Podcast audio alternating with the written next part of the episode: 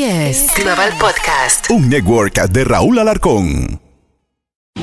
Si manejas por encima del límite de velocidad, hay muchos sonidos diferentes que puedes escuchar, como el sonido de tu auto chocando. De una forma u otra, el exceso de velocidad no vale la pena. Pagado por Nizza. Se tenía que decir. Se tenía que decir. El podcast. Se tenía que decir. Con el terrible.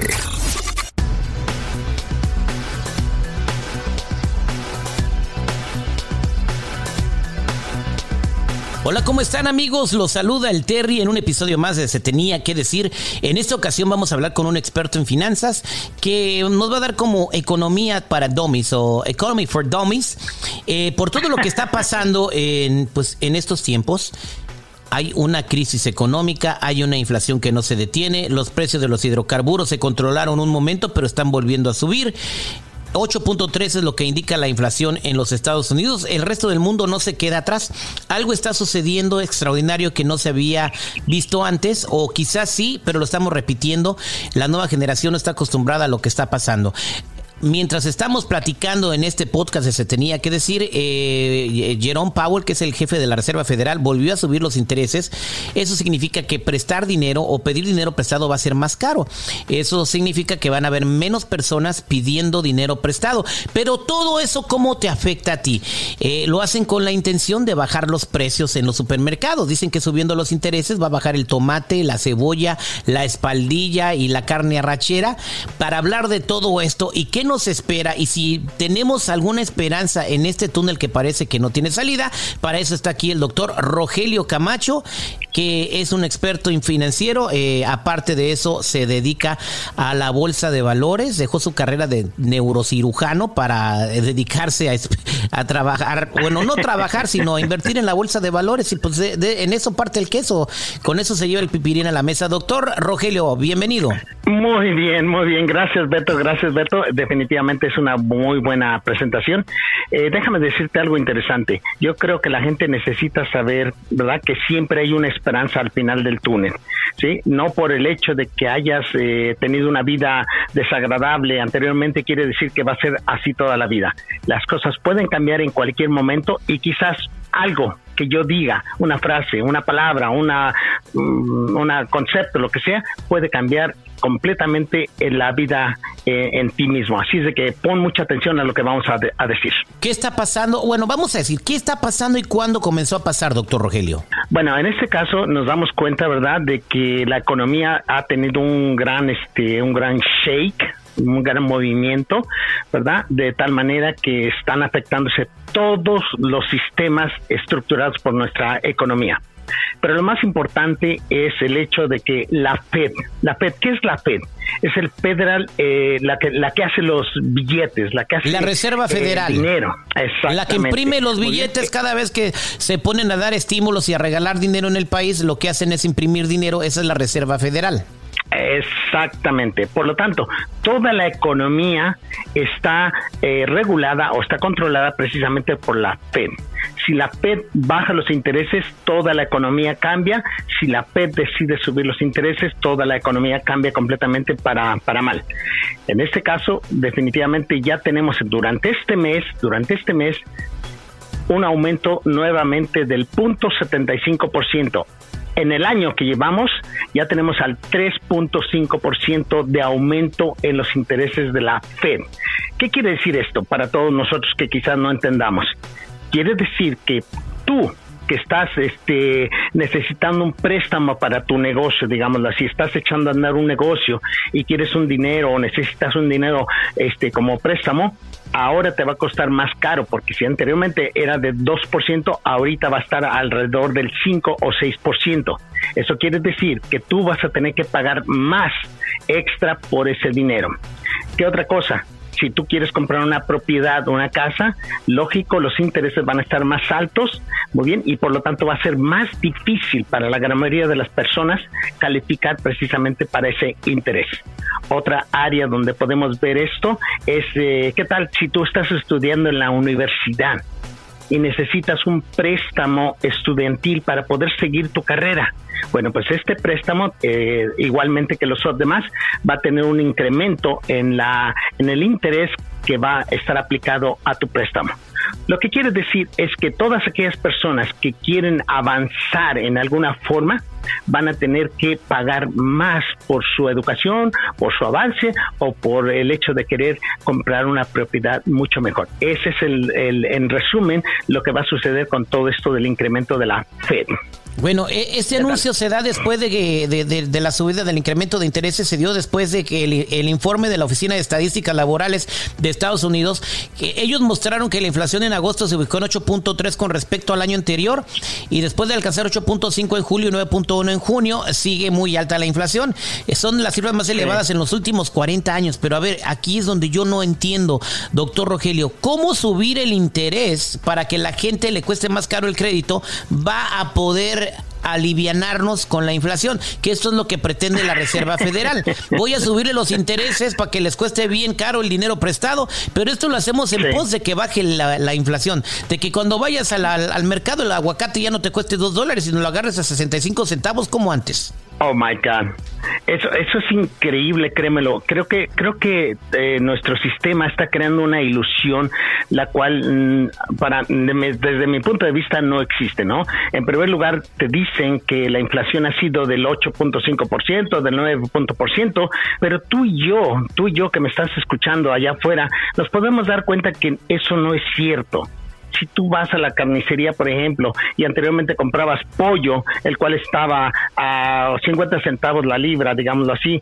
ahorita está a unos 50. La pregunta es, ¿dónde está el 9.8% que el, que el gobierno nos, nos indica? Eso no es cierto definitivamente nos están diciendo algo que no es cierto. Si tú vas a la gasolina, anteriormente costaba 2.50 o 3 o 2.75, ahorita está a 5 y fracción es más del doble, es más del 100%.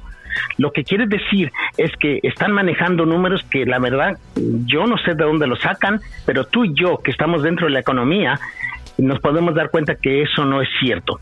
Ahora, eh, el hecho de que ellos quieran bajar el precio no va a suceder. Yo no he visto, créemelo, créemelo terrible, yo no he visto ninguna parte que una vez que suben el precio de la gasolina o precio del petróleo o el precio de la, de la leche o del pollo o de, lo, o de la carne, vuelva a regresar atrás. Nunca lo he visto desde que yo tengo existencia. La pregunta es, ¿cómo es que van a, querer hacer algo así, incrementando los intereses cuando te va a costar más caro poder, poder obtener un préstamo? no entiendo precisamente eso. Según eh, por cada 10 mil dólares que la gente va a adquirir en sus tarjetas de crédito o en sus préstamos hipotecarios o de automóvil, les va a costar 25 dólares más por cada 10 mil. Así que si, por ejemplo, yo compro un carro de 40 mil dólares, eh, me va a costar en pago, en vez de costarme 600, me va a costar 700 porque ya son... Eh, eh, pues 25 eh, por cada 10 mil dólares. Exacto. Y eso es como va a agarrar la Reserva Federal el dinero. O sea, me va es un impacto de 100 dólares al mes. Eh, quizás en una casa que vale 340 mil dólares, entonces multipliquen 25 por 34 y va a ser la diferencia del pago. la pregunta es entonces, ¿cómo esto no va a ayudarnos a bajar los precios. ¿Qué van a tener que hacer? ¿Van a tener que subir los salarios exorbitantemente para que la vida se nivele? Ah, mira, el problema con subir los, este, los salarios es que la gente va a empezar a incrementar los productos básicos de la economía. Entonces, por eso es que no suben el salario, porque eso va conllevado completamente con el, eh, con el precio de las cosas básicas de la canasta. Por lo tanto, si ellos dicen, ¿sabes qué? Vamos a incrementar el, el, este, el salario de las personas, tenlo por seguro que van, están hablando o están diciendo prácticamente vamos a tener que incrementar la inflación. Va asociada una con otra. Por lo tanto, no es fácil decir voy a incrementar los sueldos. ¿Por qué? Porque corren el riesgo de que se incremente precisamente todos los productos básicos de la economía. Entonces, creo yo que el gran problema aquí, este Terry, es que estamos dependiendo de un, de un gobierno, de un sistema el cual prácticamente no ha resuelto ninguna, ningún momento, en ningún momento una, una economía en la cual está en crisis. Están queriendo salvar algo que no se puede salvar, algo que definitivamente tarde o temprano vamos a caer en una depresión. Ok, entonces quieren que no lleguemos a la depresión, pero vamos a llegar a una depresión. En el tiempo que usted ha estado, ha estado viviendo en los Estados Unidos, que vive prácticamente de la economía norteamericana, al trabajar, pues este, pues su trabajo es, es, ¿cómo se le puede llamar? ¿Inversionista en la bolsa de valores? Inversionista. Inversionista. Exacto, inversionista en la bolsa de valores. Así se le llama a su profesión. Bueno, en todo el tiempo que ha estado usted haciendo esto, ¿nunca habíamos pasado por el fenómeno que estamos viviendo ahora?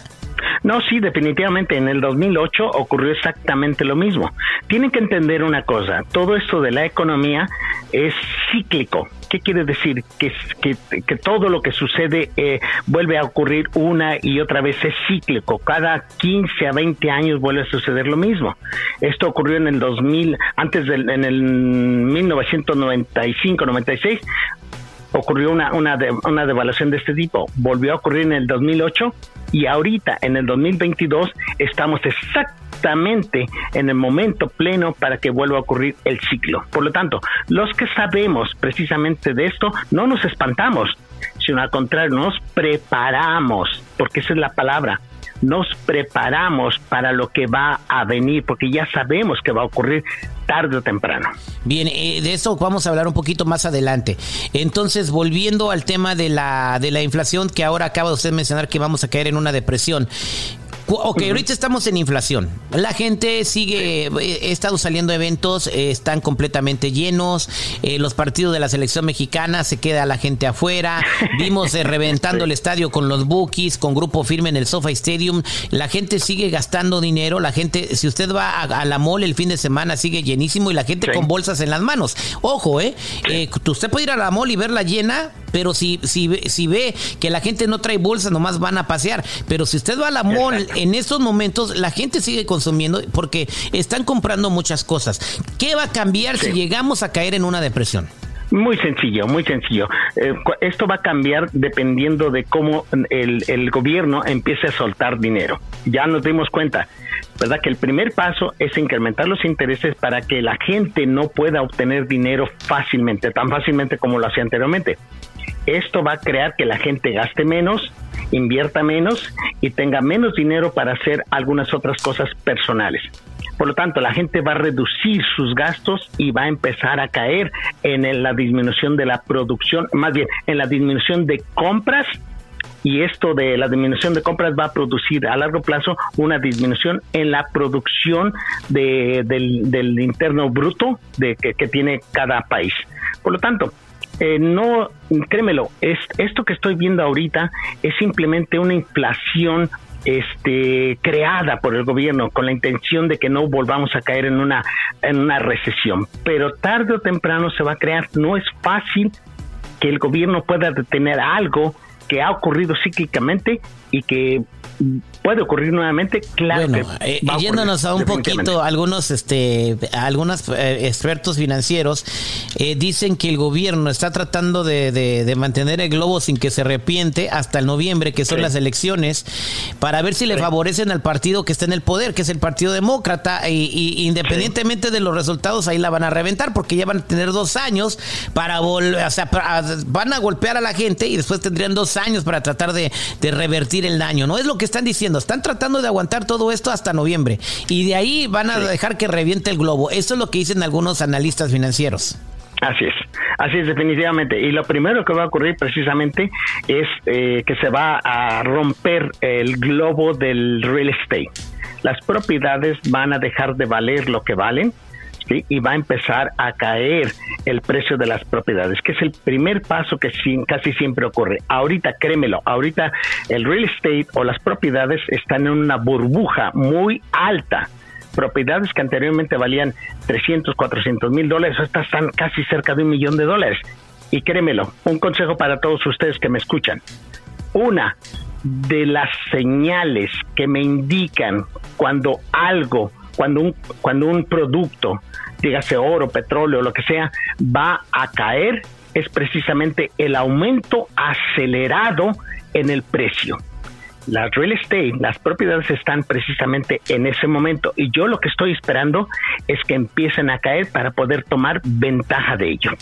Y tú que me estás escuchando tienes que aprender precisamente este ciclo o los ciclos que crea la economía. Bien, entonces eh, eso es lo que están diciendo. Si es lo que dicen los eh, analistas financieros, que todo esto podría reventar después de las elecciones, vamos a ver despidos como el 2008, eh, compañías yéndose a la quiebra, gente sin trabajar. Puede ser, pero créemelo, ahorita con esto del auge, cuando estuvimos en, en, lo, en, lo, que viene siendo la pandemia, pudimos ver un incremento muy grande en lo que viene siendo trabajar desde casa gente que tuvo que irse a la casa y empezar a trabajar desde ahí, eso va a aliviar muchísimo y hay muchísima gente que está regresando precisamente a ese sistema. Por lo tanto, yo creo que la disminución en cuanto a, este a buscar trabajos y ser este eh, que lo puedan este, hacer parte de, de, eso, de ese trabajo, yo creo que va a ser mínimo por el hecho de que ahora existe este, este patrón de poder trabajar desde casa a través de la Internet y poder incrementar el dinero de que va llegando a través de la Internet. Por lo tanto, la Internet se está volviendo algo muy valioso que vale la pena que nosotros en algún momento podamos discutir esto precisamente aquí contigo.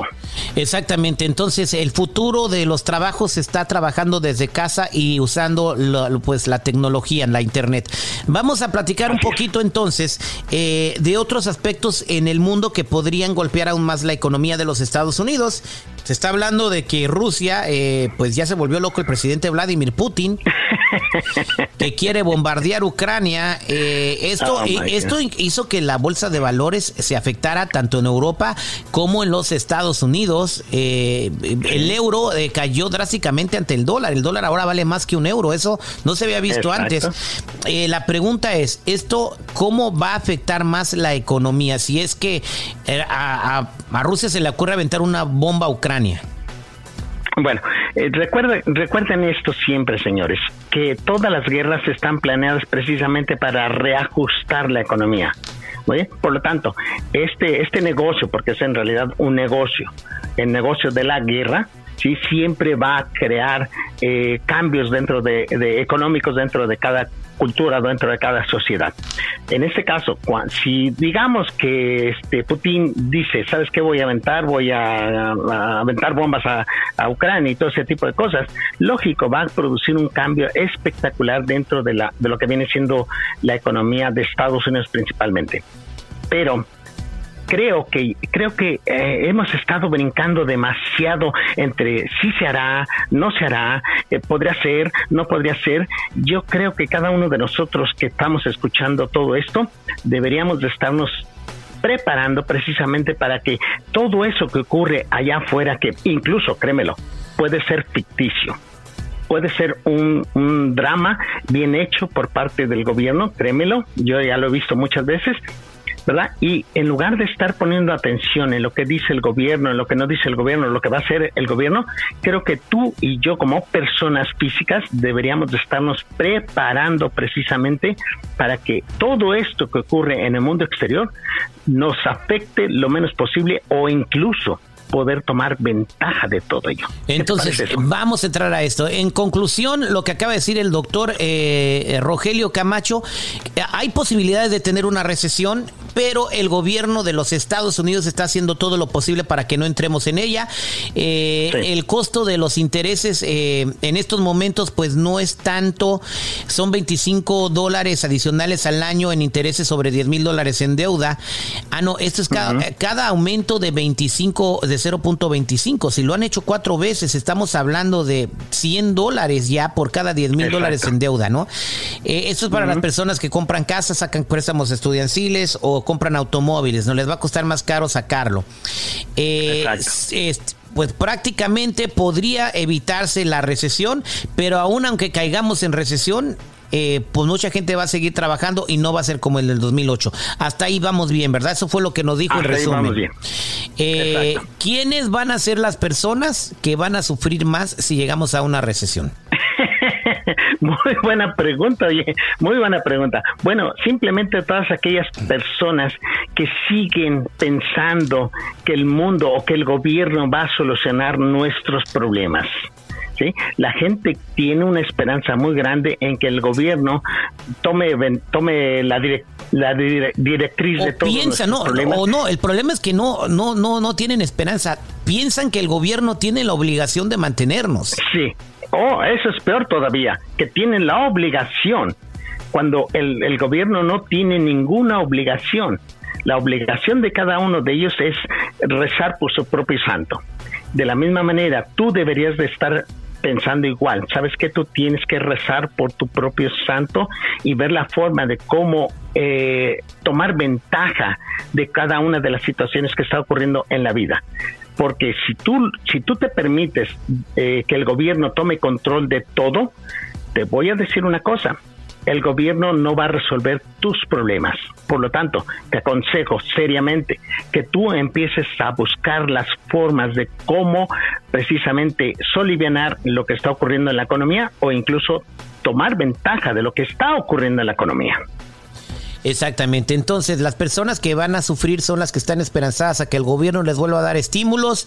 Eh, las personas que están, o, las personas que piensan que lamentablemente es la mayoría, por lo, el movimiento social, el movimiento que estamos viviendo que se disfraza bajo justicia social, donde todos los jóvenes piensan que la desigualdad económica es este, tiene que ver con el racismo y cosas así. Oh y que si una persona gana 20 millones de dólares al año y otro igual gana 15 dólares la hora, el maldito abusivo cochino y asqueroso es el que gana 20 millones, ¿no? Por, por haberse, por, haber creado un sistema para ganar ese dinero, ¿no? Eso es lo que le están enseñando a nuestros jóvenes. Hay que tener mucho cuidado a quien escuchas. Todo el mundo que está escuchando en este momento tiene la oportunidad, como la tuvieron esos, de ganar 20 millones de dólares al año. Todos los millonarios, absolutamente todos, o la gran mayoría, excluyendo a pocos, alguna vez fueron pobres. Ejemplos, Jet Bezos, el dueño de Amazon. Ejemplo, Zuckerberg, que tuvo que pedir prestado para crear eh, Facebook. Ejemplo, Elon Musk, que te pedía prestado para pagar la renta y ahora es el hombre más rico del mundo. Todos, todos estuvieron jodidos y fueron pobres, pero pensaron afuera de la caja, como dicen en inglés, de out of the box. ¿Ok? Exacto. Eso es lo que tú tienes. Si tu, tu, tu, esperanza, si lo que tú quieres hacer es trabajar ocho horas al día, ganar tu salario mínimo, mantener tu trabajo, ah, eh, eh, irte a eh, trabajar 40 horas a la semana, regresar a la casa, descansar el sábado y el domingo y el lunes empezar con lo mismo y así 40 años, así te la vas a llevar. Pero si tú quieres empezar a crear un sistema para convertirte en una persona no millonaria, digamos que no necesitas ser millonario para ser independientemente financiero, ¿eh? Eh, eh, le voy a explicar por qué. Una persona que pueda generar, eh, vamos a decir, unos 20 mil dólares al mes, no va a ser millonaria, pero con eso puede tener independencia financiera. Puedes irte de vacaciones, puedes comprarle a tu mujer lo que quieras, puedes tener dinero para ahorrar o para invertir, sin ser millonario. Ok, mira, Beto, yo creo que aquí es donde viene una algo completamente diferente. Mira, en este caso es, yo considero que si tú quieres ser cual, lo que tú quieras ser, digamos que tú quieres ser millonario, ultramillonario o rico simplemente, sí, va a depender de lo que tú eh, te prepares para hacerlo. Yo creo que nada tiene de malo. Eh, ah, mira, algo curioso que hago siempre, cuando la gente me habla a mí y me dice, oiga doctor, yo quiero aprender a hacer, a hacer más dinero, y, y siempre les digo, ok, a ver, a ver, a ver, no me digas que tú andas buscando cómo ser rico. Le hago esa pregunta. Y créemelo, la gran mayoría de la gente tartamudea y dice, ah, ah, ah, bueno, no en realidad rico. Y la pregunta es, ¿y qué tiene de malo ser rico? ¿Qué tiene de malo decidir ser rico? Cada quien tiene su libre albedrío y tú puedes escoger lo que quieras de la vida. El problema es que hemos sido adoctrinados para siempre decir, bueno, no, yo quiero ser pobre, nada más tener lo suficiente para poder vivir bien. Y la pregunta es, ¿qué tiene de malo ser rico. Absolutamente nada, ¿no? Absolutamente nada de malo. Son las costumbres eh, eh. que hemos tenido desde, hasta en las canciones, ¿no? La de Vicente Fernández. Es mi orgullo haber nacido en el barrio más humilde, alejado del bullicio y de la salsa sociedad. O sea, eh, donde, donde le cantan a la pobreza y dicen que ser pobre es lo mejor del mundo y que no tiene nada de malo. Y uno crece con eso y en el subconsciente se le van, se le van metiendo las letras de las canciones. Entonces, ¿qué es lo que puede hacer una persona al principio para, para aprovechar esto que viene, si caemos en una recesión, que van a bajar las propiedades y que van a poder bajar, comprar incluso acciones de compañías que las van a malbaratar o casi regalar, eh, es cuando las personas que son millonarias aprovechan las oportunidades en las crisis. Ahora, a usted lo está hablando a muchas personas que eh, pues no conocen esto y que quizás tienen ese chip. ¿Cómo todos tenemos la oportunidad de convertirnos en millonarios, doctor? Perfecto. Mira, una de las principales cosas que tienen que entender, y sí, y siempre lo escucho en los seminarios de motivación y separación personal. Oh, la gran diferencia entre un rico y un pobre es que piensan diferente. Sí, el rico eh, piensa en dinero, el pobre piensa en pobreza. Sí, y todo ese tipo de cosas. Pero déjame decirte algo. Les voy a dar uno de las creencias, porque aquí no se trata de pensar, aquí se trata de creencias o de conceptos que tienen uno y otro. ¿Sabías tú que, por ejemplo, la gente que tiene dificultades con el dinero piensa de esta manera? Se requiere dinero para hacer dinero. Fíjate bien lo que te estoy diciendo. Se requiere dinero para hacer dinero. La gran mayoría de la gente que tiene dificultades con el dinero piensa y cree que así es esa creencia. La gente rica no piensa de esa manera. La gente rica piensa de esta manera. Ellos nunca necesitan dinero para hacer su dinero. Vuelvo a repetir esa porque es súper importante. Ellos no necesitan dinero para crear su dinero. ¿Qué quiere decir esto? Quiere decir que si en este caso una persona rica tiene un millón de dólares allí eh, sobre el escritorio, así en cash, vamos a ponerlo en cash, lo tiene eh, sobre el escritorio, y llega alguien y le ofrece un negocio en el cual tiene que invertir un millón de dólares para producir otro millón de dólares, ellos nunca van a utilizar el millón de dólares que tienen ahí sobre el escritorio en cash. La gente que tiene problemas, lo primero que hace es utilizar ese dinero pero la gente rica no utiliza su dinero para hacer su dinero. ¿Verdad que suena completamente diferente? La gente rica pide, ok, si me ofrece ese negocio de un millón, voy con otra persona que yo conozco que tiene el millón y le dice, préstame un millón y te voy a pagar interés de 10%. Va con ese millón, duplica su millón, le paga al otro los 100 mil dólares y ganó 900 mil sin usar su dinero. Entonces, e, esto se puede hacer a pequeña y grande escala y usted es un experto para enseñarle a la gente eh, eh, la ciencia de, multiplicar el dinero, pero primero que nada hay que cambiar el chip del cerebro, quitarnos la pobreza mental, eh, que aunque seas una persona que tenga mucho dinero la puedes tener. Eso, por eso muchos millonarios pierden sus fortunas o cuando se ganan la lotería quedan en la calle en tres años porque tienen la pobreza mental que los hace deshacerse del dinero. Todo esto, pues usted a lo largo de varios podcasts vamos a ir educando a la gente, pero hoy quiero invitarlo a que a, la gente que quiera cambiar, a la gente que quiera aprovechar la oportunidad que se viene, si viene una recesión, es tu mejor oportunidad para, para pues hacer billete, ¿no? ¿Cómo lo pueden encontrar y cómo pueden comunicarse con usted, doctor, para que les enseñe? Perfecto. Mira, si tú de verdad estás listo, listo para cambiar tu mundo, financiero principalmente, me puedes encontrar en las redes sociales como Doctor Rogelio Camacho, todas las letras, Doctor Rogelio Camacho en Facebook, ahí hay muchos artículos. Pero si estás interesado de verdad en asistir a uno de mis seminarios en donde, relacionados como cómo invertir en la bolsa de valores, pues échame un telefonazo. El teléfono es área 562 659 4844. Una vez más, área 562 659-4844 y como siempre digo, nos vemos en el éxito. Gracias, doctor Rogelio Camacho. Esto fue Se tenía que decir, se tenía que decir el podcast. Se tenía que decir con el terrible.